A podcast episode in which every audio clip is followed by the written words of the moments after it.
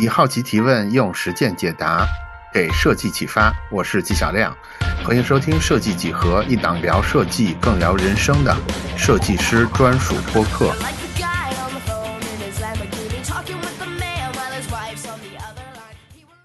好的，那正式开始之前呢，就请于木老师做一个简单的自我介绍。好，各位好，我是鱼木混珠，是一个待在上海的泉州人，现在是一个全职奶爸，同时在创作漫画跟插画。但在过去的十几年，我一直在一家传统企业的电商部门做设计类的工作。也是因为这份工作吧，我大概十四年前就已经注册了站库了，然后大概七八年前开始发一些业余爱好的画画。但是慢慢的，这些业余爱好就变成了我半个主业，所以现在我的大部分工作其实就是在做插画跟漫画类的工作，希望能把这件事情一直做下去。所以你就是学设计的，对吧？啊，不是，我是学新闻的，学新闻的。然后对我的工作是从文案入门的，文案策划，然后在因为自己对设计是有兴趣的，所以在工作之后也在跟设计团队一起共事。自己就开始学 PS，学这种各种乱七八糟的平面设计工作了，包括视频剪辑也都会学。那慢慢的就因为团队的发展需要，我就慢慢从呃设计团队的管理开始做起来。他自己也变成一个算是比较专业的平面设计吧，但兴趣不在设计就是了。我现在在看最早那个作品，就是那个一七年元旦的那个那个作品啊，应该是六年前。我感觉那个时候你好像是在纸上画的，后来扫描进来的，对吗？啊，对，那个是读库的读库的一个课，读库的日它有一本是春夏秋冬四本，然后每一本都是一天一页。我其实一开始在纸上画，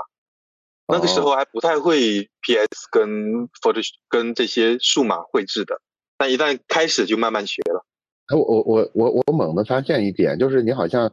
这个阅读习惯保持的挺好的呀。这咱们这聊了几分钟，就提到了两两个，就怎么说呢？就是一就是一般 不太读书的人肯定不会读的这种东西，所以同时有阅读的习惯是吧？阅读的习惯可能比看漫画的习惯还早，阅读是一直都有的，漫画反倒是好多年都没有看，是这几年才重新捡起来。但基本上就是我我可能跟你有一个相似的习惯，我看你背后的书架跟我家书架是有一点相似的。就是有囤书癖，我大概买的书应该只会看三分之一，但是一看到好的书呢，你就忍不住想翻一翻，想买一本收藏。特别喜欢的，甚至会买两本，一本不要拆封。对，因为有的时候你就发现，有的有的好书，它就是莫名其妙的原因，它就会就绝版了，你就是买不到了。是，所以觉得说，哪怕我现在不看，我是不是有必要留一份？再加上有有些书怎么呢？有时候政策稍微有变化，很多作者的书就全部被封杀了。嗯，对，是的，是的，这个感觉要需要抢救一份出来。对，另外另外就觉着读纸书的感觉还是不太一样吧，就是说不上来，就是它可能是一种更更自然的感觉。你大概从什么时候就是这个日画就从纸上画变成用用手绘板了？也就是一七年底吧，一七年底我买了一个新的。Surface 电脑正好它是有带一个手绘笔的，那我又因为带一个笔记本，经常会出现我要出差不太好画画的时候，所以就干脆把办公电脑直接换成了可以支持手绘的。那因为这个习惯，慢慢的对数就是对那种数位屏都变得很熟练了，那就自然而然转过去了。而且我因为之前的工作也会在学 PS 嘛，所以一旦转到数码绘制之后，我的 PS 的那些技术反而都用起来。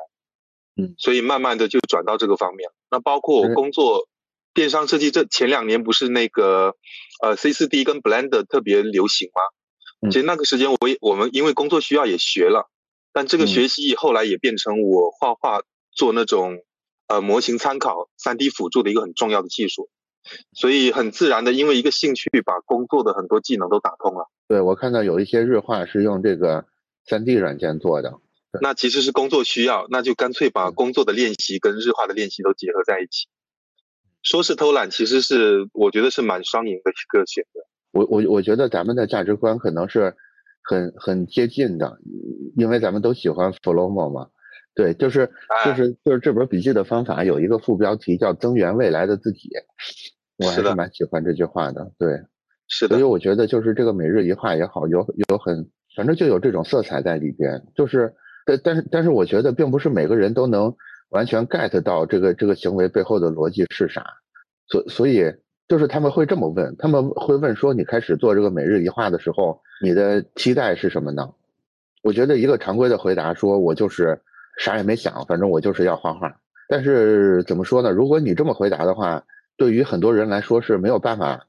满足他的，或者他认为你就是在冠冕堂皇、堂皇的说一些东西。所以，我在我我我如果把这个问题再问一遍，你会怎么答呢？啊，这个答案可太多了，因为这也是我被问到最多的一个问题。其实你刚才说的最大家最不满足的那个答案，蛮接近真实的。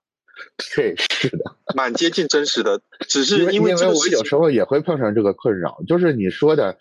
你尽可能说的真正的那个答案，听起来是最不真正的。对，因为我也会，我反过来会质疑哈，你问这个问题的目的是想听到一个精彩的答案呢，还是想要刺激自己开始？如果你想听到一个很精彩的答案，那它可能真相就是很无聊的。如果你是想刺激自己开始，那可能你不需要问。我们只要正常的聊，你都觉得这个答案是 OK 的。不过我确实，你刚才这样讲完，我觉得那样回答呢，好像也也是还挺笼统的。因为这个事情它是每天都在做的，笼统的概括其实很复杂。我在画的过程中肯定有很多杂念，有时候会觉得自己肯定很牛，我发一张图出去绝对有很多人点赞。有时候又会反过来觉得，哎，这张画真挺烂的，要不然我今天就算了，不要再画了。其实这种杂念是很多的。而且大部分时候就是因为这种杂念，你不会坚持下去。但是只要你坚持下去，大概率就是因为你挺喜欢这件事。那我我会我会观察到一个现象，就是很多很多时候我们坚持不下去的原因，怎么说呢？如果你没有长期做一件事儿的话，你会愿意把这个原因归结成一种拖延症啊，或者一种意志力不坚定啊等等之类的。但是只要你，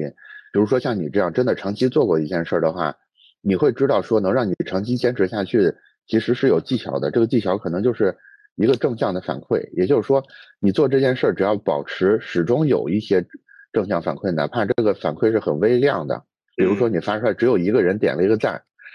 这个都都能极大程度上保证你在第二天能继续做这件事儿，对，是吧？啊，其实这个这个正反馈会非常多，如果你做的话，真的会非常多。我在前两个月写过一个月的关于每日一画的心得，也也是因为一个写作计划的邀请嘛。那我就给自己定了一个命题，就是我要给每日一画找找三十个理由。最后我居然真的找出来了，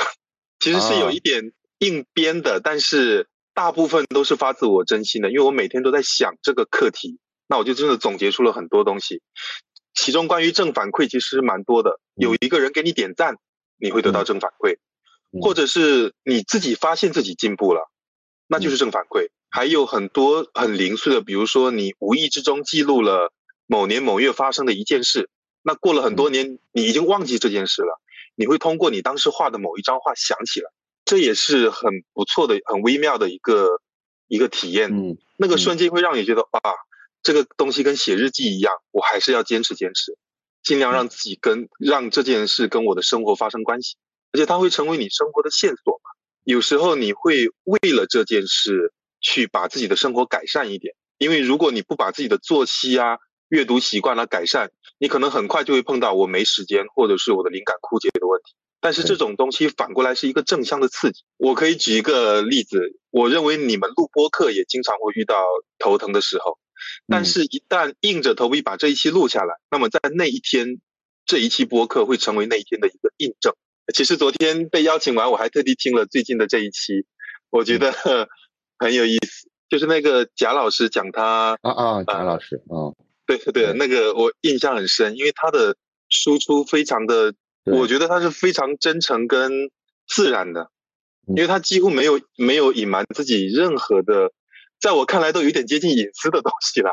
但是整个人的能量又很足。对，是，嗯，我是蛮佩服这种。但我觉得就是有可能在录的时候你未必能感觉到，但是如果你坚持录，有可能就会发现啊，一个女的设计创业者跟一个男设计创业者的差异原来那么大。这个东西在你不坚持录到这么多期之后，你是不会碰到的。对，所以这种东西就是起步最重要了。大部分会问说为什么要开始每日一画的，我都会觉得说，如果你不能开始一件很长期的事情，那大概率要么你没有那么喜欢，要么就是你想太多了。你只要开始，很多东西会慢慢真正的问题才会出现。其实你在开始想到的问题，大概率都不是真正的问题。对，是的，是的。我我我简直觉得你说的话就跟就跟我想说的话完全一样。天哪！你因为你你的播客已经做了蛮多期了。对，也是因为其实之前之前就是运营站库的过程，其实是个更长期的过程。就是真的是十多年间，每天我在做的事儿就是看作品，每天看成真的是峰值的时候，每天要看的作品可能来到两千多组，就是每天看。对，就是 所以所以我觉得。就是看起来你干每你看每一个作品，或者你画每一张画，你画每一笔，看起来都是没有意义的。但是我觉得所有这些事儿，它累积到一起之后，它塑造了你。也不是说它有什么很了不得的意义，但是其实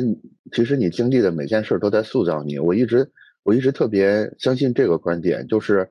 你经历的每件事，你看过的每本书，你认识的每一个人，嗯，他们跟你说的每一句话。有可能你已经忘掉了，但是我相信，其实我们的大脑是存在一个更深的系统的。也就是说，其实我们能察觉到的那个显意识，在在我们整个大脑或者在我们整个认知系统里占的比例非常小。有很多东西它其实仍然存在你的系统里，只不过你没有意识到它在你的系统里而已。所以我觉得，一定是把自己把自己的这个肉肉身真的扔到这个场景，真的。进到这个水里边去，去，去用这个所有的感官去感受这个事儿，这个，这个是最重要的。这个，这个东西它有可能在你的潜意识的层面，你任何东西都没有得到，但是我相信在你的整个这个潜意识或者或者是在你整个人格的塑造里边，一定是产生了一个什么样的影响的，你自己察觉不到而已。对，对我感觉这种东西就跟呃，举个很糟糕的例子啊，就像发生了一次小车祸一样。很多年以后你会忘记那辆车，但是这个车对你身体造成的一些细胞、骨骼的一些伤害，包括你对对这种撞击的反应是会留下来的。那我觉得画画、录播课每一件都是啊，有很多人对你的影响，你不会记住这个人，但是当时那个互动真实发生过，那他就会成为你的你的整个生命中的一部分，只不过影响的大小会有差异。还有一点，你刚才讲的，我觉得。大部分人会觉得说，你坚持这么久，怎么做到每天都能都能想到新东西，想到新话题或者新创意？我觉得这也是一个想的太完美的。其实大部分时候我们都在重复训练。对，大部分时候播客里的内容也都是一样的，因为我们问的是相同的问题，只是不同人回答的话术或者他的经历不同，会讲的有一点点不一样。但是其实大部分的经验是重复的。我可能是把一条直线画了几千万次了，最后，最后在另外一个稿子里，我终于把它画的很自然的挥洒出来了。但是之前我画的内容并不是每一次都不一样，甚至有时候是刻意要去重复之前做过的东西。比如举个例子哈，有可能这个贾老师你过两年再来采访一次，你突然会发现他变了，你变了，而且你们两个人的对谈的技巧跟经验也都变了。其实你们问的问题可能是一模一样的，但是你们会收获很多新的东西。对，其实这这个东西，这个东西就是有有很多东西真的是你要反反复复做很多次之后才会有的。就是就像那个卖油翁那个故事，就是无他为首首尔。对，就是这个短剧里边其实包含着非常深的道理，但是真 的真的需要你手熟，你才能完全领会到他究竟在说的东西是什么。就是。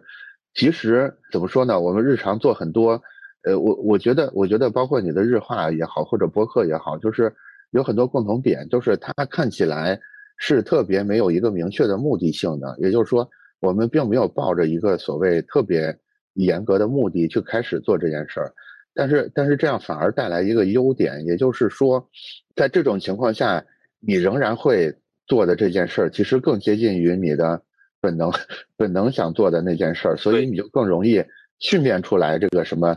为首熟耳的这个东西。就是我我我觉得我其实特别提倡，就是大家都有一个像每天画张画，哪怕每天就写一个句子，每天就自己发呆半个小时，或者是每天就散步十分钟，有这么一个特别没有目的，但是每天都一定要做的事儿的。因为我觉得这里边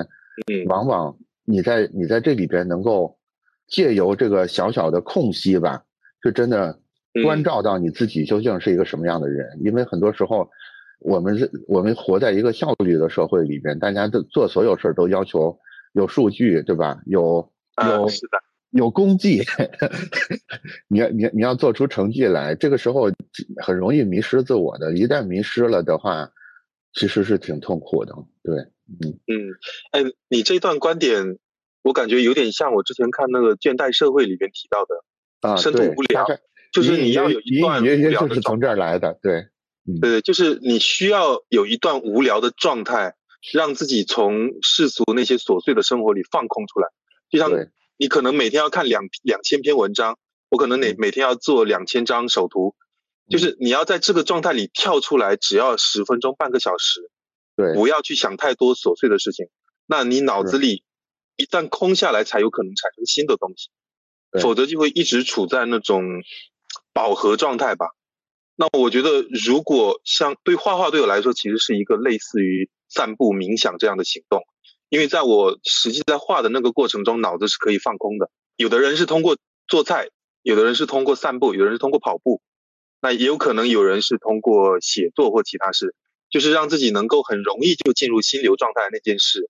只要找到了，那其实很容易坚持的。我觉得这件事只有只有一个要点要注意，就是一定是独处，也就是说你不要拿这个时间来刷手机，你你刷你刷半个小时抖音是无 是没有帮助的。它只会让你变得更混乱。刷手机的那种沉浸式的状态，其实是把你的心流交给外部去流动了，而不是自己产生心流。我觉得这种心流是有一点偷懒型的，就是有点把自己交出去了。那一旦把自己的脑子交给别人的人，是不会有自己的时间的。所以我觉得重点就是，就是你这段时间在做什么不重要，但重要的是你自己跟自己相处，就是。有一小段时间，这个世界只有你自己跟自己在一块儿，哪怕这个时间只有十分钟，但是一定刻意的做出这个时间来。反正我其实是因为前两年有一场大病，我后来才领悟到这件事儿的。就是我后来有一个很很真实的体感，也就是说，其实对我来说，比如说每一天都在过去，那那我比如说到这一天临睡之前，我回忆这一天我在做什么的时候，其实只有独处那十分钟才是这一天的本体。其他的事儿反而是一种模糊的流动的东西，就是对对对对，是只有这十分钟是特别特别有实感的，就是特别真真切切的东西。当然，与此同时，要是能留下一张画，或者是留下一点类似作品的东西，对吧？那可能就有更就除了这个感受上的东西之外，可能还有更多这种物质上的或者是物理上的东西就更好了。对，啊。对，我觉得你说到一个对我来说成就感最强的点，就是我从一七年开始画，其实早期的画都很粗糙，但是当我回顾那一年的时候，其实我在工作中做的很多事情，很多详情页啊、手图啊、什么双十一六幺八的大促的页面，我基本都记不起来了。但是每一张自己跟自己有关的画，基本都只要看到这张画，我就能想起当时画这张画的样。那我觉得。就是可能人到中年吧，我会有那种感觉，就是我现在每天在做的工作，如果到了我六十岁，什么都想不起来，那对我来说就没有太大的意义。他可能只在当时给我一份收入，也是因为这个样子，所以我慢慢的就会想，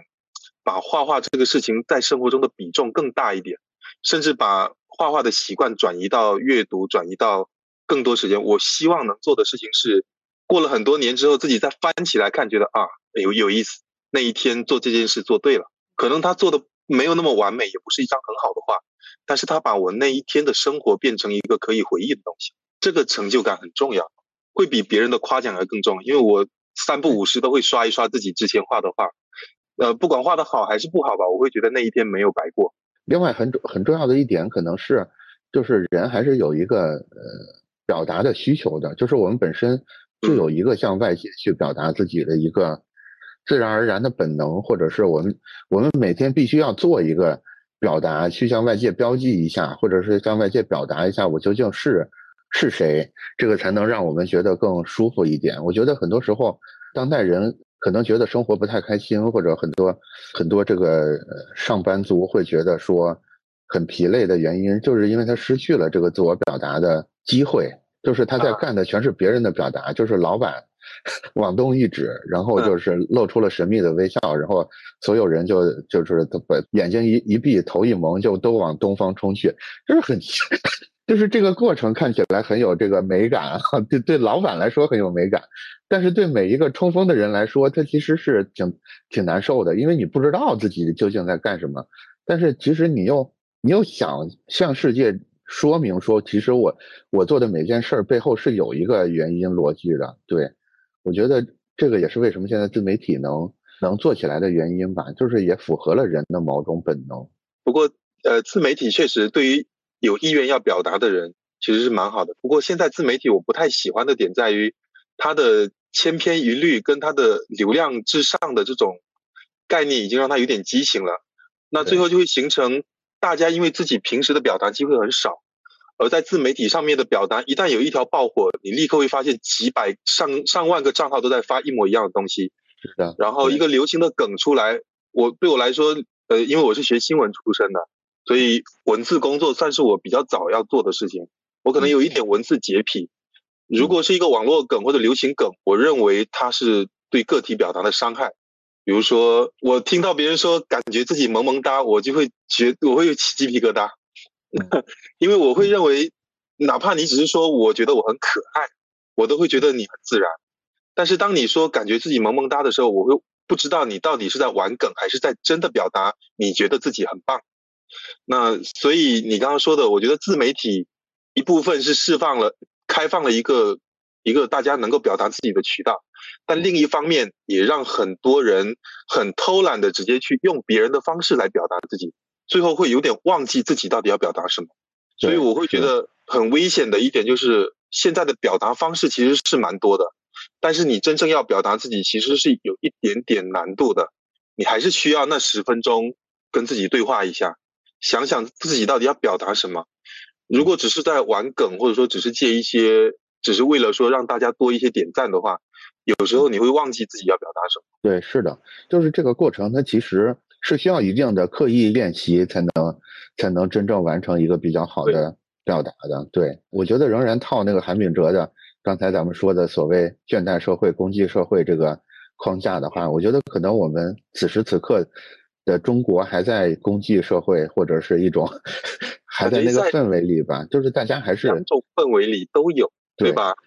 对，就比较功绩的很明显，倦怠的也很明显，就是很矛盾，就是又倦怠，然后一方面又对这些功绩耿耿于怀，就是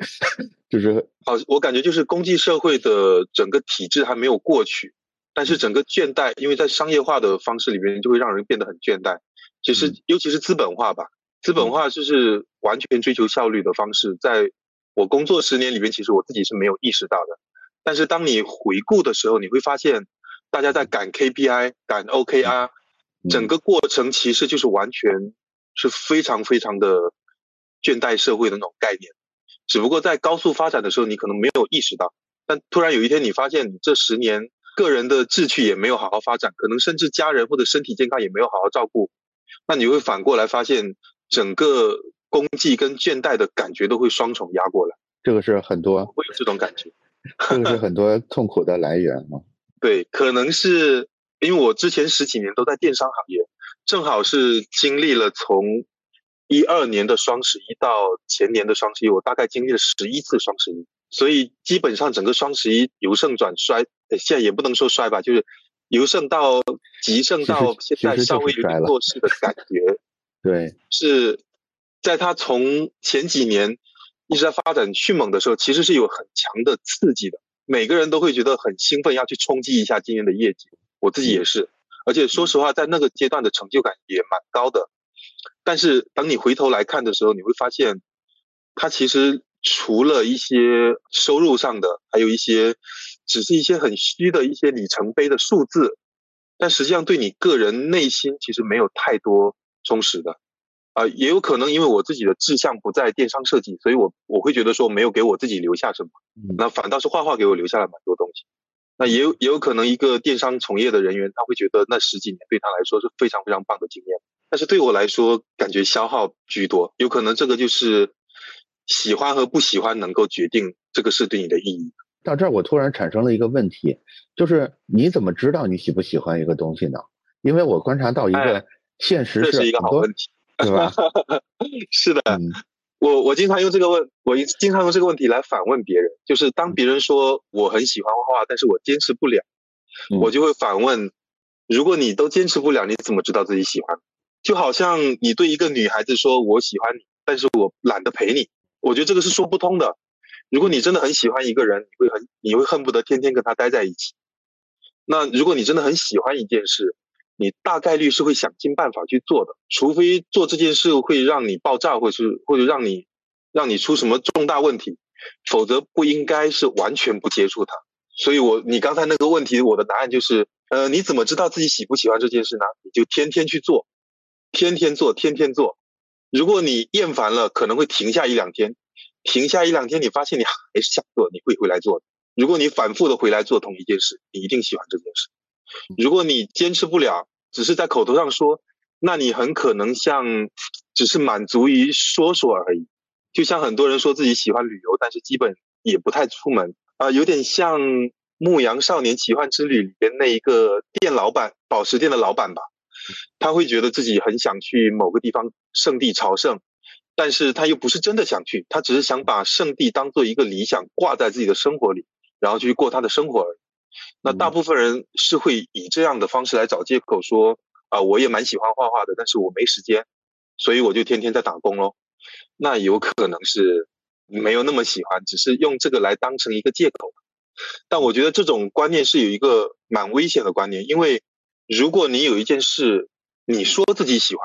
我真的很建议你去试一个月，试完你发现不喜欢，至少得到一个很宝贵的经验，就是这件事不喜欢，就是所谓身体是诚实的，对吧？对，你会得到一个很宝贵的经验，就是这件事你其实不喜欢，你还是要去找一找自己真正喜欢的事情是什么。因为如果你只是找了一个借口，你你就不太可能去找你真正喜欢的事情。我觉得，对我觉得所有人在找喜欢的东西的时候。需要需要有一个心理建设，就是这件事儿是真的很难的，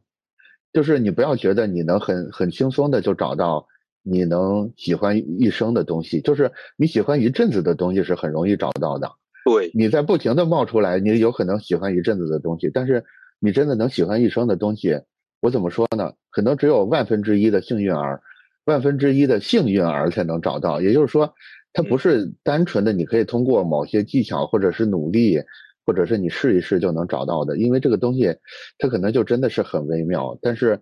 就是之前我忘了是谁说的那句话了，就是人生最幸运的事就是你能在年轻的时候就找到你这一生的志愿是什么。如果你能找到的话，尤其是在年轻的时候你就能找到的话，真的是你这个事儿上这个事儿你是注定能干成的。对，嗯，因为因为你有这么多的时间，这么多。更好的体力，更好的热情，可以持续的关注到这件事上的话，但是反过来说，就是我觉得大家在找，在试图找自己的所谓人生志愿的时候，不要抱着太高的期望，说我用一个月的成本我就能试出来，很有可能试不出来。就是你这个月喜欢，下个月喜欢，说不定再下个月你就还是有可能会不喜欢。对对，但因为如果你不试的话，你会永远把这个当借口。去骗自己说，我有一个爱好，对对对，但其实你没有爱好，就是很矛很矛盾的一个地方，就是这就是所谓那个男儿正确的事儿吧，就是前阵有点流行说这个男儿正确的事儿，那什么是男儿正确的事儿？我觉得这个可能就是典型的一个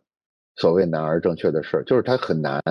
就是成功率极低，但是它是对的，你必须要去干这件事儿才行。我觉得，我觉得就是就是你画的这些画也是也是类似的道理，你说。哪张画能火？其实概率是非常低的，因为现在每天世界上产生的新的作品、新的画作，类似这种预言式的这种这种小画太多了。再加上 AI 的冲击，你大概率是跑不过 AI 的。对，再加上 AI，再加上 AI 的冲击，所以其实一张画能成功的概率低到可能千万分之一。但是你你要因为它的成功率只有千万分之一，你就不去做了吗？我觉得不是这样。还是这这其中这个例子里面有一个很微妙的点，就是如果你画画是为了能够某一张画能够火或者能卖上天价，所以你再去做这件事，那成功率真的是很低的。那如果你很喜欢这件事，那你从这张这次画画里边获得很多乐趣，这个成功率是非常高的。对对，因为只要你真的能喜欢这件事，其实大概率是会的。而且，其实刚才我觉得你刚才那一段表现会可能会吓到一些人，会觉得反正我我这辈子大概率是找不到自己喜欢的事情了。我倒是会乐观一点，就是嗯，其实我不相信人有什么天命注定只会喜欢一件事的。对你可大概率会喜欢好几件事，你可能喜欢讲脱口秀，喜欢画画，喜欢看电影、写影评或者写小说。这些事情，如果你每一种都尝试的话，有那么一两件事你是比较容易做出一点成绩的，因为嗯，大部分事情你只要做的足够久，都会进步。就是我我觉得我从从理念上、从概念上都完全能明白这个道理，但是在实际在实际运用里边，比如说比如说有时候我的一些这个学弟或者是我们家的这个表弟之类的，有时候有时候也会用这种。中年油腻的姿态跟他们聊这个话题，就是说你要找到你人生的理想啊，等等之类的。他们有时候会说一个特别特别让人丧气的话，就是他们会说我没有理想啊，我的兴趣就是玩游戏啊，我就是喜欢睡觉啊，等等之类的。你，我相信你可能也遇上过这种情况。我我相信这里边多多少少有有点恶搞的成分，但是也是实话，就是他们真的就是在他们能想象的范围里边。自己能干的事儿就是就是睡觉，就是玩游戏。他想象不到自己还能干点什么。他们是可以天天坚持玩游戏的。那他们是不做不到真的天天玩游戏的。我觉得是这样，就是我在一个播客里面听到一个很棒的观点，我忘了是哪一期了。他说，如果一青年人一直在逃避学校，整天只想玩游戏，或者说在大人眼中的不务正业吧，那有时候是教育或者正业的问题，就是。他并不是真的想当一个专业的游戏玩家，他只是想逃离一些东西。嗯，那其实真正的问题在于他想逃离的那个东西，而不在于他玩游戏这件事。那有可能他正在学的东西并不是他喜欢的。举个例子吧，也许他正在考公，也许他正在做考学一个他不喜欢的专业，或者他正在从事一份他不太想从事的工作，但是他自己又不具备眼界去跳出来说我要试试别的。这个时候，他会在玩游戏，在某一些比较就比较刺激性比较快的事情里边去灰色，就把自己的时间浪费掉。但本质上是因为他想逃离那个他不喜欢的正业，所以他的状况反倒是，如果他是一个很年轻的人，什么都还没有接触的话，其实就是要让他去接触更多东西，尝试找到一两个喜欢的事情去做。甚至他就是喜欢玩游戏，我都觉得可以试试。你就真的跟专朝专业的游戏玩法。甚至不是说当游戏玩家，而是游戏媒体的从业人员。像我经常听那个 Gadio，就是机核是一个很棒的一个组织嘛。我觉得他们里面的大部分人有可能就是我，并不是专业的游戏玩家，但是我对游戏文化的研究很深，我也可以在这个领域里面不断钻进去的。那如果这个年轻人他是这个方向的，我觉得他有自己的爱好，反倒要鼓励他做。如果他只是借助打游戏，去躲避工作，躲避考公，躲避他不想学的某个专业，那反倒是要去解决那个另外一边的问题。对，但是这个有时候就会就会碰上一个死结，就是挺难解决的，就是他不可避免的，就是必须要按照某一个格式去做这件事儿。比如说，必须要上学，必须要考公，因为家族的所有人都 都认为他应该去考公。对。坦白说，我现在是站着说话不腰疼了，因为我自己在相同状况里边的时候也一样苦恼，而且因为大部分这个时候的人都还没有真的跟社会接触的很深或者接触的很广，所以他很难判断说家长对自己好到底是真的好，还是因为家长的眼界也有限，或者是自己自己的眼界有限吧。所以这个东西，我觉得这是很考验你对于某件事爱的够不够够不够强烈的。如果足够强烈，很多年轻人还是会选择反反抗的。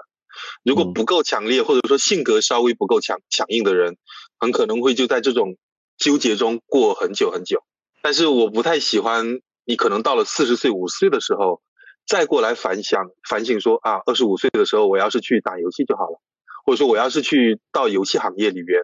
或者去做插画、做漫画就好。对我来说，我两种状况我大概都能。都有一半经历过吧，只是我家族没有那么强硬的，一定要我考公或者怎样。我遇到的阻力没有特别大，然后我自己也很喜欢之前的工作，只不过工作的内容不一定是我喜欢，但是团队跟我经历的什么电商发展，都是对我来说蛮好玩的事情。只是我慢慢的发现，哎，我喜欢的事情很多，但是其中有一件画画是我好像是格外喜欢的，因为我从小到大都都没有办法把这个事情完全放下。我就会课本上面就画满了东西是吗？啊，我就是那种人，对的，而且上课不听讲的。就是可以，我也也不乱讲话，也不说，也不也不那种乱搭话，就是自己埋头在那边瞎画。嗯，但是我觉得就是，如果一个年轻人他有一点自己的爱好，但是又受限于学业或者是家族的影响，那我觉得你的这个爱好不一定要断掉，你可能会想一些办法，能够让它在小的规模里边去持续着。然后大部分情况下，如果你工作了几年，其实你的经济应该是独立的。在经济独立的状况下，能够一点点转到这个方向上来，那是自己要努力的。你把这个当成一个考验吧。如果你连经济独立都做不到的话，坦白说，说爱好跟说理想就是蛮空虚的。你总不能到了四五十岁还要让家里人来照顾你，然后这个时候还要去，我就有点一边啃老一边说理想主义，我觉得是不太说得过去了。还是对自己要求高一点，你想办法在不得不做的这些学业、考公各个方面，让自己尽尽快经济独立。然后在另一方面，要让自己的爱好能够有一点火苗保留着，你慢慢把这个火苗等到有机会的时候再去壮大它就好。另外就是刚才你说的时候，我也突然意识到说，如果真的这个事儿说难也没有那么难，你每天拿半个小时，哪怕拿十分钟出来去做你喜欢或者你认为对的那件事儿，我觉得你如果一年，如果如果你家里的呃家长或者是师长们看到你这个孩子每年。每天十都有十分钟在干这件事儿，这个时候你再跟他们说我喜欢这件事儿，我要往这个方向走，他们大概率还是会被你的实际行动打动的。就是你不要总是嘴上说啊我喜欢我喜欢这个我喜欢那个，但是大家看到说这个孩子 其实也并不喜欢这个东西，你让你让大家怎么怎么敢去支持你去走这条路呢？所以你是还是要有所行动的，对。对，我觉得可以分开来看，就是，之所以需要家长跟身边人同意，那是因为你在经济上在各方面有依赖，有独立，对，对你依赖你依赖他们，那你就不得不接受他们的一些意见，就算你不接受，你肯定情绪上会受影响嘛。那你换个角度呢，你把这个事情当成对自己的两个挑战，一个挑战就是你必须在学业工作方面。能够养活自己，能够让自己经济上独立，甚至能够支撑你的家庭。然后在这之余的精力上去发展自己的爱好，就是说的商务化一点，就是你的第二曲线，你可以自己永远让它保留一个势头，你慢慢去让它壮大。等到有一天这个第二曲线能够覆盖掉第一曲线了，那你再去完全转型，我觉得这是一个不是完全不可能的。可能有一些极端的一些艺术性非常高，对。但是我觉得，如果你真的很喜欢一件事，有必要做一点牺牲，让自己花一点精力把经济各种问题解决掉，你能够完全投身到这个方向方面去吧。嗯，就算是我们所熟知的像 N B 很多 N B A 巨星，甚至 N N B A 球星吧，在他真正能够进入到 N B A 之前，也是一边赚钱一边养活自己打球的机会吧。那我觉得这种东西就当成一个挑战了。如果你真的足够喜欢，我觉得想办法让自己经济独立，应该是一个最起码的挑战。如果过不了这一关，坦白说，我认为你在爱好上面能够真正发挥到什么程度也很难说，因为在那里的挑战也很多。而经济独立，我觉得如果一个人不是消费消费的瘾特别大的话，现代这个社会已经不太可能出现饿死人这种情况。其实，在经济上能够养活自己，并不是一个特别夸张的事情吧。哪怕你一天花三个小时去去一个快餐店打包，其实你就能赚够今天的生活费了。那剩下的二十几个小时，为什么不能做自己喜欢的事？我总觉得还是有办法的。就是千万别给自己找借口，找借口是非常糟糕的一个习惯。对，因为并不是非得取舍，说我要百分百放下这件事，我只是百分之九十放下，那我剩下百分之十依然可以让这个事情留着。我只不过把这个时间线拉长，本来四年要学完的东西。我就等到十年再学完也 OK 啊。我隐隐约约觉得这里边就是就是我我我们俩在说的这个东西是是有一套判断标准，或者是有一一是是有一个选择的原则在里边的，但是我我现在有点没有能力去归纳出来这个东西是什么。嗯，对，而且我感觉跳过不重要，很难有一个普世的普世的原则吧？似似似乎是似乎是隐隐约约存在这么一个东西的，因为怎么说呢？就是我这十多年一直在推荐作品，包括这两年在做播客，其实接触的设计师蛮多的。其实我自己有一个体感，就是你能很快从一个人的神情里边感觉到这个人他大概是一个什么状态。我觉得大概分成两种。就是或者把它叫做觉醒前跟觉醒后吧，就是五分钟之内你能感觉出来这个人 是不是所谓的觉醒了？对我一直试图在找到这个这个事儿，就是这个所谓觉醒的契机是什么？有没有办法人工或者人工干预下让让让这个事情发生？反正目前还没没有啥进度。对，就是刚才突然聊到这儿，就突然跳跃式的蹦到这儿来了。觉醒这个词。听起来有点大，就是呃有点有点中二的那种热血感，但是我会觉得是有一点像那种状态，就是这个人是不是知道自己在做什么？对，是，对，我觉得这个就是梦与醒之间的一个最重要的判断标准，就是这个。对，然后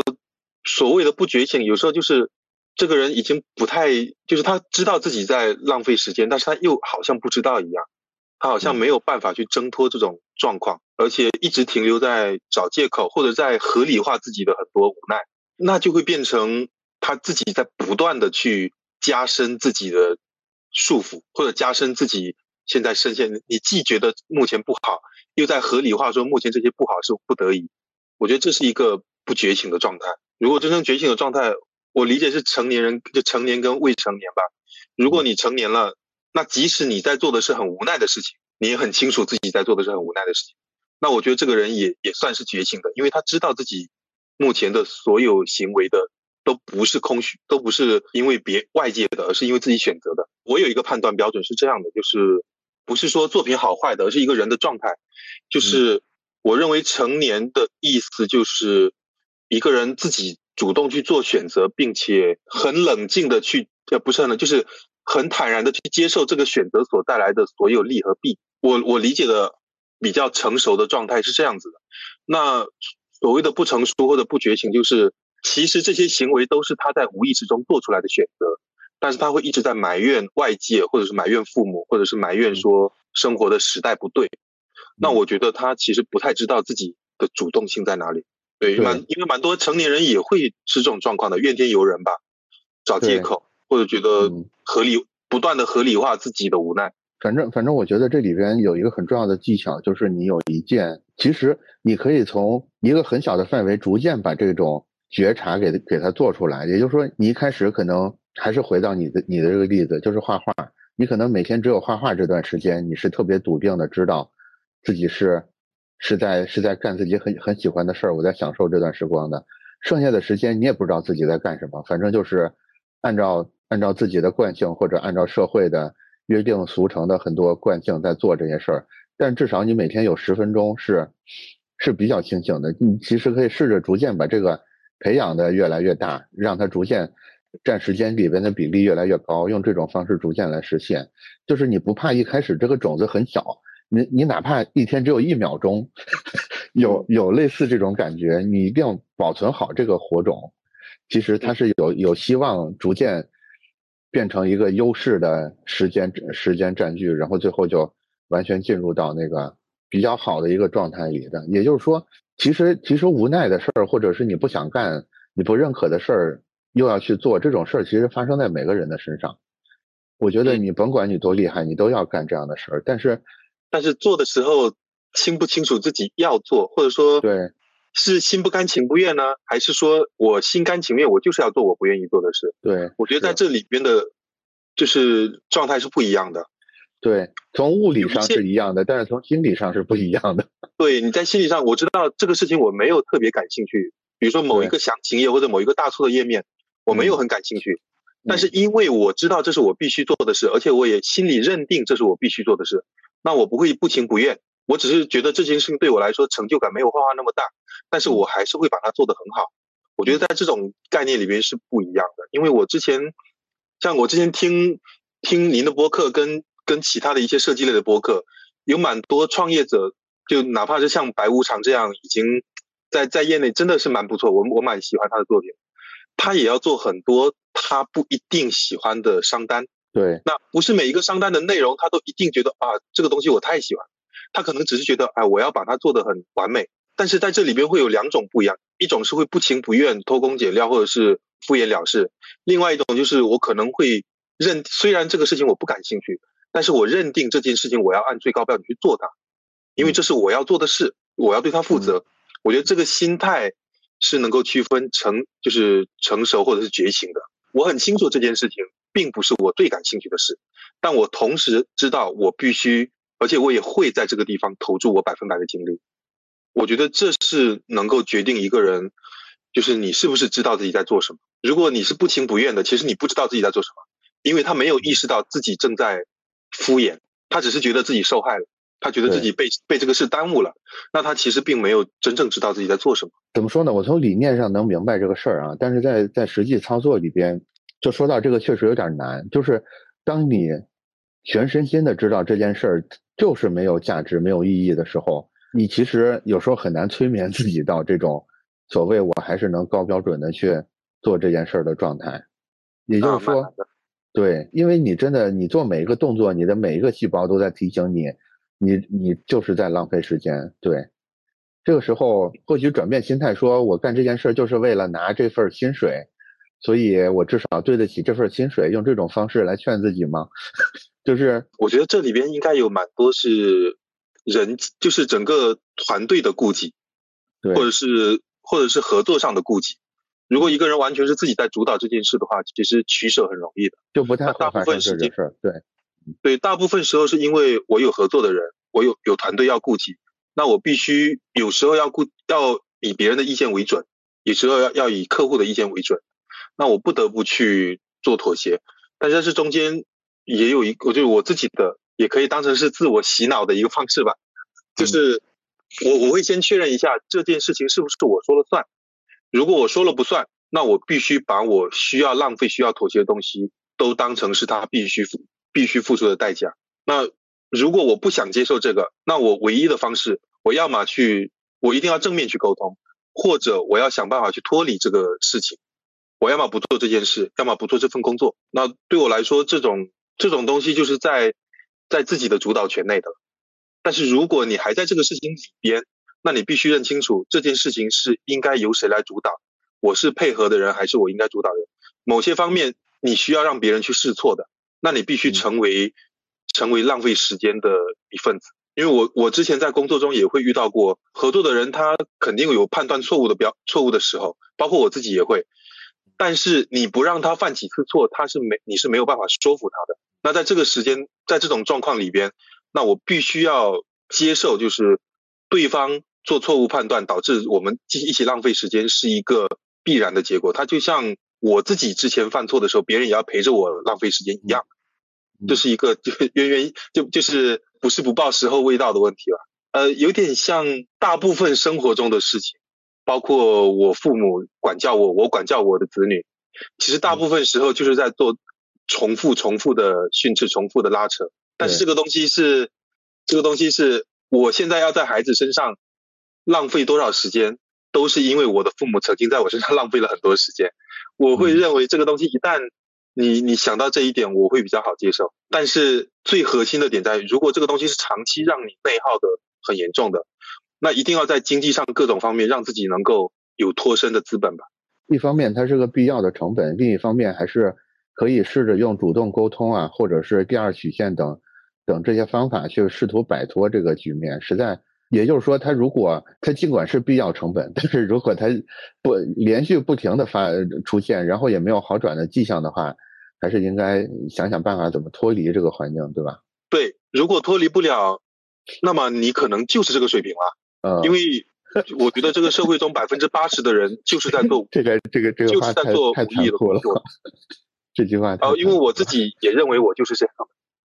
嗯，我之前在工作中也会经常遇到呃，如果我可以一个商单就做十万二十万的，那我何必要为了月薪几千块钱在这边受气呢？但事实上我没有那个能力，我的能力可能就是月薪几千，我只是不甘心而已。那其实导致我内耗的是因为我没有认清自己的能力。就是有时候这种痛苦其实反而恰恰是自己的问题，是因为你眼高手低，所以你不能理解那个主导的人他的整个整个计划真正精彩或者是必要性在哪，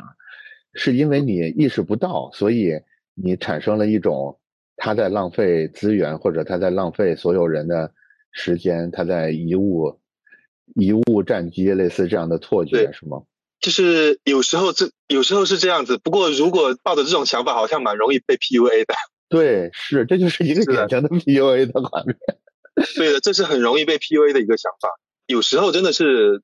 错误决策，包括因为你也在团队里边，我觉得以前在带团带团队的时候会有这种情况，就是某一个领导岗位，他是不断的会把人放过去那边培养的，那意味着说有一个人在这边工作的很好的时候，他就会被提拔到更高的地方去。相应的就有一个还不够成熟的人要放到这个领导岗位里面去培养他，那一定会不断的在这个岗位下面被管理的那些人就会很痛苦，因为好不容易有一个成熟的领导了，他就被提拔走，换一个不成熟的人，就会反复的造成这种状况。所以我觉得这个在从公司的角度来说是正常的，因为这个岗位就是既要生产又要。又要培养人的，这这这个好像这个好像有一个有一个定理，叫所有人都会被安排到一个他不能胜任的岗位上。是的，然后一这些人会很痛苦，同时这些人下面管理的人也会很痛苦，因为他们永远不会有一个成熟的领导长期带他们。但是我认为这是这个不，我我们就不判断不判断说这件事情是合理还是不合理的，这是事实，这是现在职场的一个事实。如果你不想陷入到这个事实里边，一定要想办法自己有离开这个层级的资本、能力，或者是你的经济。如果你在这两方面有一个方面是能够让自己说不干就不干，或者说说说升职就升职，那其实你是不会陷入到这个局面。就是不要让现在的这个成为一个唯一的选项。一旦一旦你被卡在一个唯一的选项里边，就是会很被动了。对，因为你知道这个状况不健康，但是你没有能力脱身，我觉得这是最大的悲剧了。我还不如不知道我自己过得不好，我过得麻木一点。但是 事实上，大部分人就是在前一种状况，知道自己过得有点痛苦，但是又没有脱身的办法。我们怎么聊到这么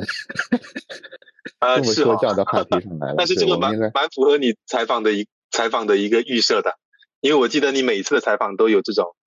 呃，戏马游缰的状态，对，是我个人挺喜欢这个状态的，但是我同时也特别知道，有更多的人不喜欢这个状态。嗯，是我我会觉得说，怎么说呢？就是规定动作一定要完成，但是要永远相信，在规定动作之外是有机会去做出更多的东西来的。这个心态非常的重要，我觉得这个是我一直认为这个才是设计师的核心竞争力，而不是什么所谓的美感。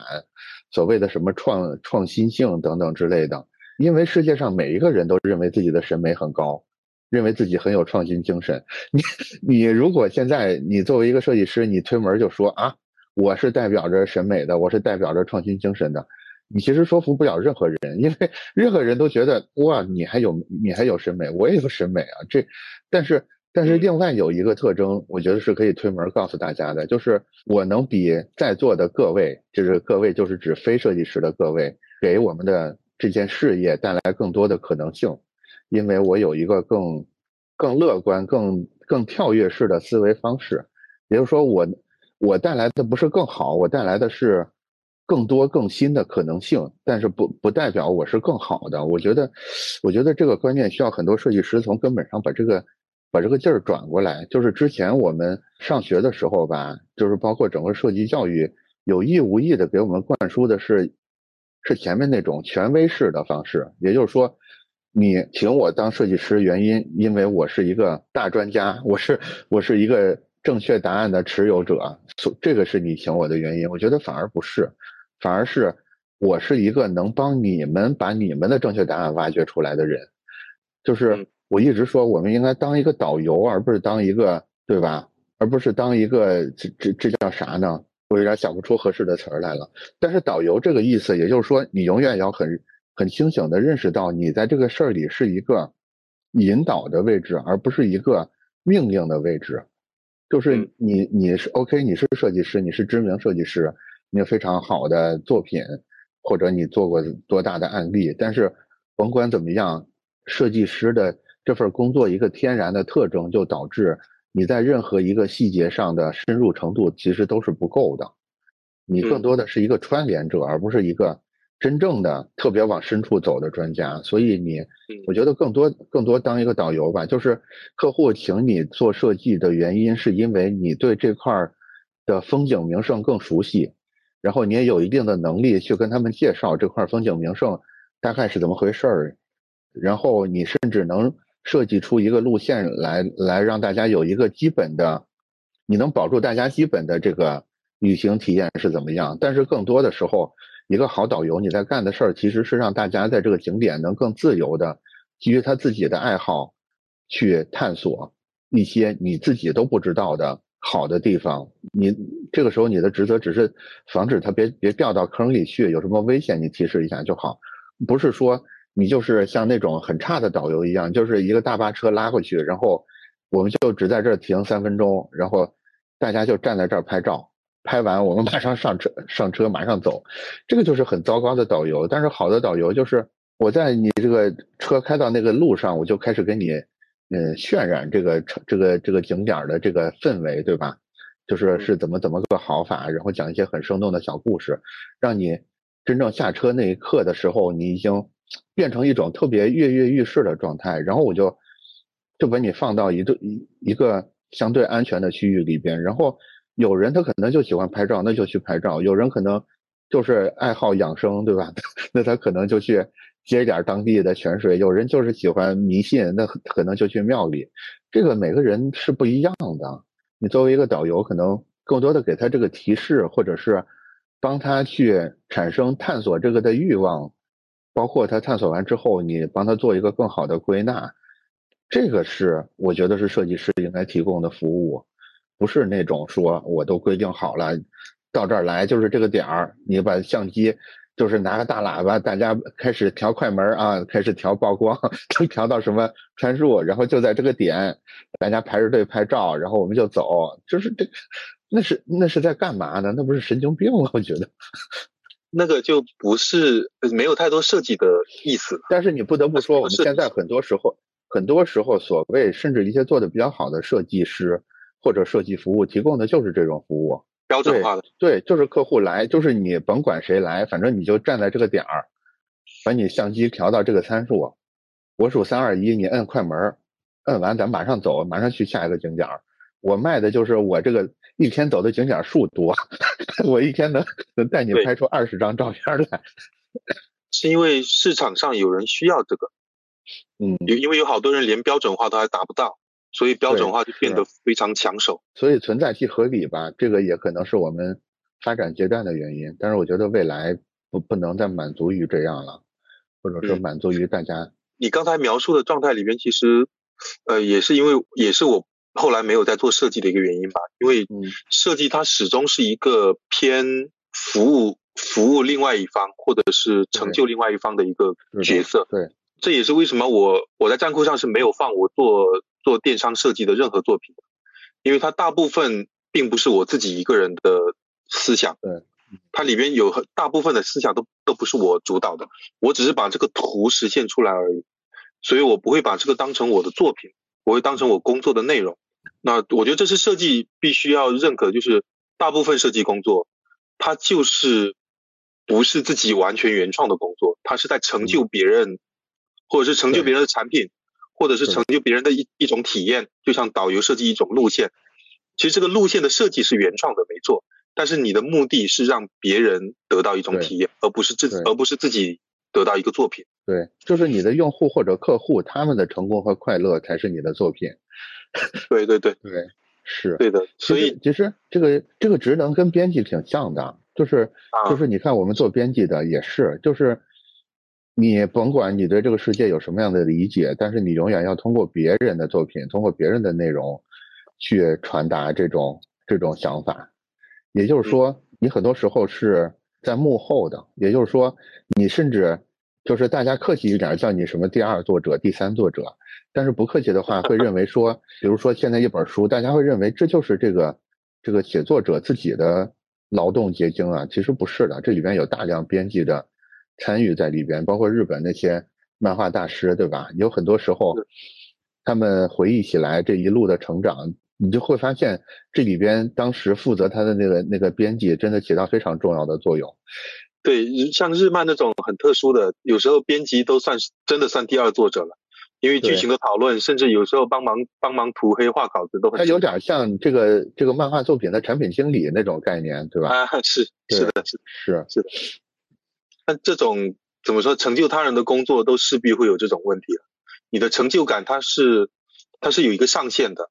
这个上限就是就是在别人的那一部分就会停下来。但这个但相对来说，原创东西的妙处也在这里，这个东西完全是自己的。就像同样是做书籍装帧，我觉得如果做到朱迎春那个程度的话，那就可以把别人的书当成自己的作品了。对，就即使他是帮别人做装帧、做装帧设计的，那也算他的作品了。但是大部分没有到那个层级的人，其实还是服务多于作品，他的服务性是大于作品性的。对，是。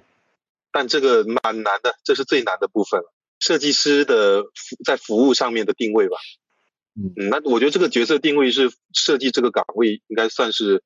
有点天天然的一个属性了。但是其实我觉得只有很少一部分人，很少一部分人会特别满足于说我就是作为这么一个这个辅助或者是这这个存在。有一部分人是可以很很接受、很喜欢这个这个定位的，但是大多数人可能还是觉得说我要有有一个更干净的我自己的表达吧。是对的，对。这个就解释了为什么我们为什么我在做播客，你在你在每天画这张画的原因。对，因为因为有的时候啊，我知道我刚才想说什么了，就是最近董宇辉跟小编的这个矛盾，其实有时候就是我们刚才说这个问题的一个外化。就是那个那个小编，现在所有人没有任何人在共情那个小编，但是我能共情那个小编。其实就像那个 《一代宗师》那个电影里说的，就是一个帮派里边，有的人是面子，有的人是里子，对吧？我觉得这个面面子跟里子的这个矛盾，或者是这个这个问题吧，始终是存在的。我不知道你你对这个电影是不是熟悉啊？对，那那个电影里边在说到面子里子的时候，有一个表述，就是说这个面子请人。呃，喝一碗茶还是抽一根烟，然后里子就要杀多少个人，就是就是很多时候是很多时候确实是这样的，所以我觉得身为这个里子的小编吧，有时候他就自己的这个这个心理控制不好，就是就会觉得身为面子的这个董宇辉太抢了自己的 东西等等之类的，没办法，就是绿叶羡慕红花，对，有的时候也能理解他们这种难处，所以我觉得。反过来吧，如果你是红花的话，你真的要刻意的照顾一下这些绿叶，你不要，就是我觉得这个这个话要分两头说，就是我觉得绿叶会羡慕红花是一种自然的生理状态，就是你生生而为人，你就会产生自然而然的产生这种心理上面的这种这种想法，我觉得没有必要一味的去打压他，就是因为董老师粉丝更多，所以你就觉得这个小编。人品差极了，他怎么能嫉贤妒能？呃，毕竟百分之九十都是人家董老师自己写的，你那百分之十又起到了什么样的作用呢？就是没有必要。我觉得解决所有问题的方式是你能真的理解这个故事里边每一个人，而不是说你只是沿着现在大众舆论的方向说，我就去站那个目前强势的。或者能让大绝大多数人共情的那个人，我就一味的站他就完了。那我觉得，那我觉得就没有意思了。所以我觉得可能更好的一个处理方式，真的也是，也是需要这个台前的人更照顾一下这个幕后的人，也至少能看到这个幕后的人的工作吧。然后幕后的人也真的要想清楚，台前的事儿也不是你认为的只有这些风光的，也有很多难办的地方。比如说要丢脸的时候，他丢的那个脸也是你无法想象的，对吧？嗯，是，嗯，有有的时候也确实是你承受不了的，嗯。但这个比喻里，在这个比喻里边，你你是想设计师应该是比较接近小编的角色吗？对，我觉得设计师很多时候就是因为我们刚才聊到说设计师，这就是设计这份工作吧，他难免的有一些服务他人或者是作为协同者的这种身份存在。其实很多时候他是有有里子的这个感觉在的，所以当当你的客户当他们成的时候，有时候我觉得客户们吧，就稍微讲究一点，提一嘴说给我提供设计服务的这个团队是谁谁谁，我我们也觉得他们非常的棒，其实就完了，这事儿就过去了。对你干嘛？就是包括董宇辉这个事儿是一样的，就是你说完之后，哪怕你最后字幕闪一下，你说本次直播有部分文案是我们编辑团队写的，这事儿也就过去了，无非就是这么点事儿。对他们，他们想要啥呢？无非就是这么点东西而已。所以我觉得，我我是给客户这个建议，因为我觉得这玩意儿不伤筋不动骨的零成本的事儿，你干嘛不干呢？另外一个就是。身为服务者吧，有时候真的也不要把这个事儿想的太简单了。就是就是现在大家就是在说这件事儿里都会这么说，就是有很多有很多这个戏，它的台词是一样的，为什么人家著名演员演出来这个张力就不一样呢？你你身为一个写台词的人，你不要认为自己有多么都都多么多么大的功劳。其实有时候也确实是，就是做设计也是一样的。你这个方案有时候你给到客户。他是不是能完全领会，或者说你们之间是不是真的能完全明白为什么要这么做？这个设计，在很大程度上会影响他最后发挥的效果的。比如说，也就是说，你你现在想了一个包袱，这个包袱最后能想，其实大部分的功劳真的还是那个在台上的人，他的他的功力导致的，而不是说你这个包袱。真的有什么了不起的？你上去说，他就是想不了。像你刚才的比喻里边，像那个小编跟图书的编辑哈，我是觉得像直播里面的小编写稿的小编，是因为这个行业的标准化还没有形成，大家没有像图书编辑那样，我我是责编，我就应该要在某一个页面里边留下我的名字的，这其实是有相应的标准的。然后直播行业它其实是没有这个标准，我我能理解为什么如果有一个这样的小编，他觉得。有点不甘心的话，我其实能理解这个不甘心。但我觉得之前朱一蛋的那个事儿也是也是这样，就是那个朱一蛋那个那个导演小策，对小策，对啊，其实是我我觉得是自己的才华已经怎么说呢？就是如果如果是举这个例子的话，我觉得就蛮有挑战了。就是如果你有小册的才华。其实你不是非得在，非得非得在朱一蛋下面继续做着，那这是一条出路咯。你必须要有足够的才华，能够跳出来，说不做就不做，而且自己能够另外做起来。那我觉得是能够争取到自己的权益的。那不管，我觉得设计师是这样子，一方面客户是不是在主动的帮你宣传，我觉得不是最重要的。就是如果有一些标准化的东西能够让我署名。那就应该把这个标准化的东西在合同或者各个地方就谈清楚。另外一个就是自己要有能力不做那种不帮你署名的单子，但这个很有挑战。如果挑战不了的话，其实在那边怨天尤人其实是没什么用的。与其怨天尤人，不如把时间都用在真正真正做得更好上。对，因为如果你连拒绝的权利都没有，那去要权利其实是没有什么谈判的资本。就是你一味就是你一味的在这闹这些别扭，其实。意义不是很大，对吧？对，因为争取到是一些蝇头小利，但是如果你可以拒绝这个事情的时候，其实这个蝇头小利别人也不会，也不是太想争的。对，是，对，而且大部分时候，我觉得这个应该东西是要形成标准吧。而且，而且有的时候我会觉得说，如果你能力足够的话，你又对外界呈现出一定的开放性的话，其实这个时代是不存在什么。酒香也怕巷子深啊，或者说你就是有一身才华，世界上没有任何人能观察到，不存不太存在这种事儿，因为永远有更新的创业者，他们需要很厉害的这个职能的人，很很厉害的设计师去帮他，他找着找着三找两找，他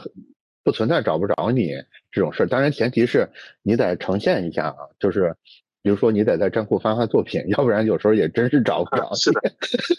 是的，我觉得就是。有的人像我是不是特别爱主动去推荐自己的人？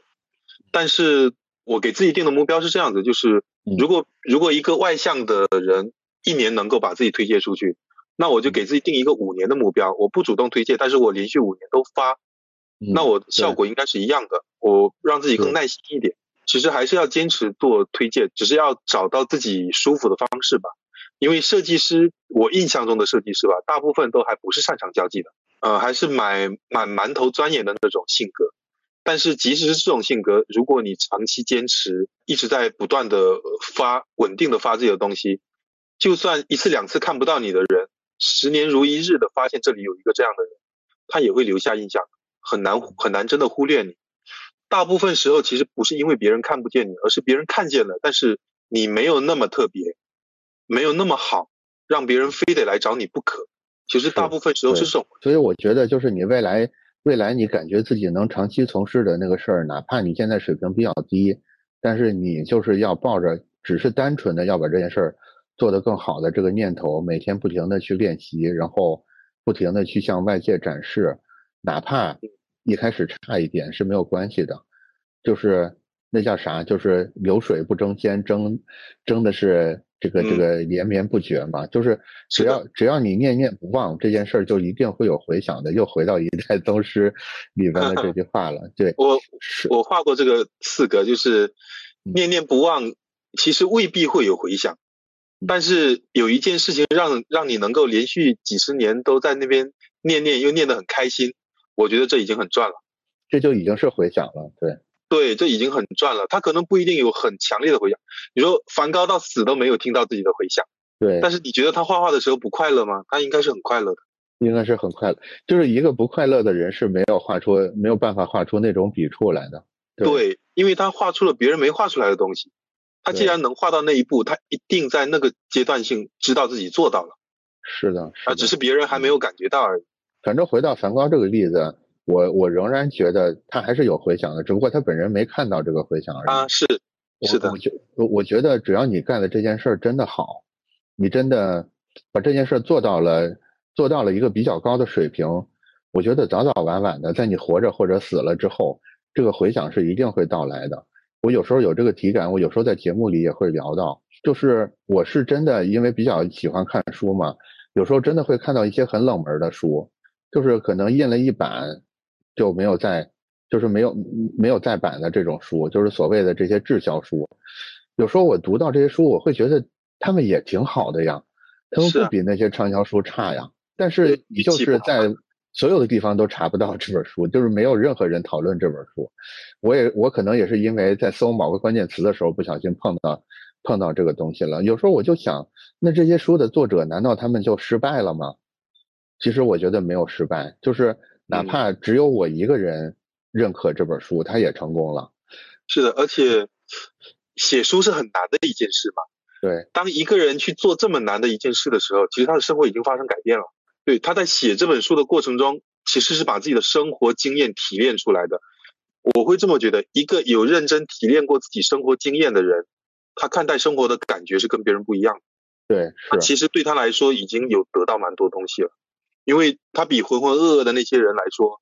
他至少是很清楚自己在做什么的。嗯，这个所谓的更有质感了。啊，是是是，是这样。就是你，因为你你经常看创作的话，你是能知道，包括看书，要写一本书真的是非常非常难。对，不管是写小说还是画漫画，其实都是要去提炼很多东西的。除非你做的是非常套路的商业化的东西，那否则你是真的要去反省自己的生活。反省自己的人生，你才能够得到一些经验，这个经验才会变成一本书。那我觉得这个思考的过程，其实就是一个人在生活中能够得到的一个很棒的体验。因为大部分人不会经过这个体验，他只会随波逐流的活下去，然后又会有一点痛苦。就相当于你是在用一个更高清的显示器玩游戏，他们是在用一个马赛克玩游戏，真真的是这样的。就是同样都发生了这件事儿，但是。享受不是一个级别的。哲学家说的吧，就是未经审视的人生不值得过。其实你在创作的时候，就是在有意无意的在审视自己的人生吧。我其实觉得有时候在做设计也会，也会有这这种状态的。你在有意无意的去审视自己的工作的经验。那有一些好的设计师其实是在审视完，不断的去把自己的经验要么整合，要么打破。那有时候大家没有审视的那些人，他其实就是找一个模板套一套，找一个字体套一套。那这在这中间也也是能区分出两种不同的状态。是的，是的，就是这些这些更好的设计，它就往往就是通过这个审视，它就可以击中更多的人。对对，在在更大的范围里边引起某种共鸣，或者是引起某种共情，其实是一样的。其实所有的创作可能背后都是这个东西。是的，虽然是以服务为导向，但是嗯，在这中间有过审视之后，我觉得你就会比较清楚自己在做什么。那其实哪怕好的设计师跟坏的设计师，他接单子的可能报价是一样的，收入是一样的，但是他们在这两个创作过程中得到的体验是很不一样。其实创造的价值也是不一样的。我还是那个观点，哪怕你暂时没有得到更高的这个报酬等等之类的，但是你这件事做得好，你赋予出来的这块能量，早早晚晚会用某种形式体现出来的。它是白白赋予出来的，叫价值回归。就是如果你持续在产出高价值的东西，那你的价值一定会慢慢的回到它该有的状态。对，是。其实原因也不是因为世界很美好啊，什么。什么世界充满爱，也不是这这个原因，原因就是市场竞争，啊，就是就是你这存在一个便宜，总会有聪明人看到这个便宜来占这个便宜的，这个是这个你百分之百可以相信这件事儿，对，不过得发出去让别人看到，对，是，如果别人看不到，那就那就没办法了，对，嗯，是是的，嗯，你说到那本书，就是那个少男。他这个呃，联合创始人那个白光好像是在上海吧？对，白光在上海，他在杭州。我我因为我跟他们不是很熟，我只是一直在关注他们的作品跟播客，然后挺喜欢他们那个 A P P 我，用用了两三年了。我觉得就是他跟白光两个人也很有意思，就是产品当然就不用说了，人也很有意思，因为他们是特别罕见的在这个产品的官网上面去写很多这个世界观、价值观的。这个人就是他那个那个弗洛姆幺零幺那个那那个章节哦，我就是在那个幺零幺被吸引的，然后才开始用这个弗洛姆。对，是的，我觉得优点是什么呢？我我我觉得这里边我们为什么会喜欢的点就在于说，这里边的很多表达，就是从内容到他们的态度，到他们选择呈现的这个方法里边，都透露出来一种对这个事情真实对这个事情的一种热爱。比如说，他做这件事儿，除了热爱，你很难找到别的原因来解释他为什么要要做这要做这件事儿。这个是很重要的一个吸引点，反正对我来说是的。我也蛮喜欢他们的一个点，就是他们是审视每一个每一个看起来理所当然的东西。对，所以做出了一个弗洛姆。我把弗洛姆推荐给很多人，大部分人都会觉得平平无奇，真的，因为你在外观看起来它没有很什么酷炫的功能，也没有非常花里胡哨的东西。但是其实工具就是这样子的，一个工具太花里胡哨，只有在介绍的时候好用，实际用的时候并不是有很好的体验。然后 Flomo 是一个越用越好用，越用越久就越清晰的工工具，而且是有点像围棋吧，规则非常简单，但是你能够在它里边堆积出非常复杂的东西，这是我很喜欢的一个点。然后大部分事情就是这样，你从一个很简单的规则切进去。它慢慢就会发展成一个很复杂、很庞大的东西嗯，就是说到这儿，有一个选题已经在我脑在我脑子里存在了一年多了。这个选题是我偶尔在某本书上看到一句话，应该是一个很有名的工业设计师说的。他说，在他的视野里边，最好的一个工业设计产品，一个产品设计是什么？就是铁匠打铁用的那个铁砧，尤其是欧式的那种。我不知道你脑子里是不是能反映出那个画面来啊？它就是就是有一个大有一个铁台子，然后前面有一个弯角，然后然后右右右边右边有一个有一个小的平面等等之类，反正就是一个大铁筷子。我当为为什么这个话题在我的在我脑海里存在了一年多？一方面为什么注意到？另一方面为什么这一年多了都还没死心的原因是，我觉得这里边就像你刚才说的，包含某种极深的道理。比如说，一个真正好的东西，它究竟究竟为什么好？我就始终，呃，每次我遇上这个问题的时候，我就把我就把这个铁砧的这个造型从脑子里边调出来，去咀嚼一番，就越咀嚼越觉得真的真的那个那个东西非常的好用，就是它前面它上面那个小小的平台，它自身的重量，前面那个弯角的幅度，然后它跟那个大大小小铁锤配合使用的方式等等之类的，就是充满了。美感，就是一开始你没得到这个提示的时候，你觉得是特别土的一个莫名其妙的玩意儿。但是你一旦得到这个提示，包括你看到 Flomo 微信这种看起来特别就是简单到无聊的这种产品的时候，嗯，假如说你能再调出这个那个铁砧的这个印象来，去统一去想的话，我觉得反正这这个事儿反反复复调了一年多了，我觉得还在不停的从这里边能领悟到一点什么东西。反正你正好说到，我就我就拿出来分享给你这个这个点。对，你回头可以搜一下那个铁站，挺有意思，挺有意思的，简很简单。尤其是你看一个铁匠他在打铁的时候，他怎么跟那个铁砧配合，你就发现这里边真的每一个细节都恰都恰如其分。就，特别顺手，这就是我觉得铁砧应该是在铁匠几百上千年的工作中慢慢形成的工具。对，是它一开始的原始形态可能就是一个大大平台，就只有一个平台，然后这中间他可能要干这件事儿，一开始这个东西可能在左手边，后来他就发现干脆就给他做到这上面来算。对，他就逐渐冲刷出这么一个结果来，是特别好的设计。嗯，对，弗洛姆是这种。是个铁站，对，对，是是，我觉得是的，特别好。呃，但是我印象中少南他们是经常上，他是经常录播客的，呃，也不算经常吧。他那个奇想艺其实不经常录，因为他早期好像是做，也是做设计的，也是做美工类的设计嘛。但是后来应该是做产品经理之后，感觉是有隔了一层吧。对对是。他的输出真的很棒，我那个奇想艺我听过很多期。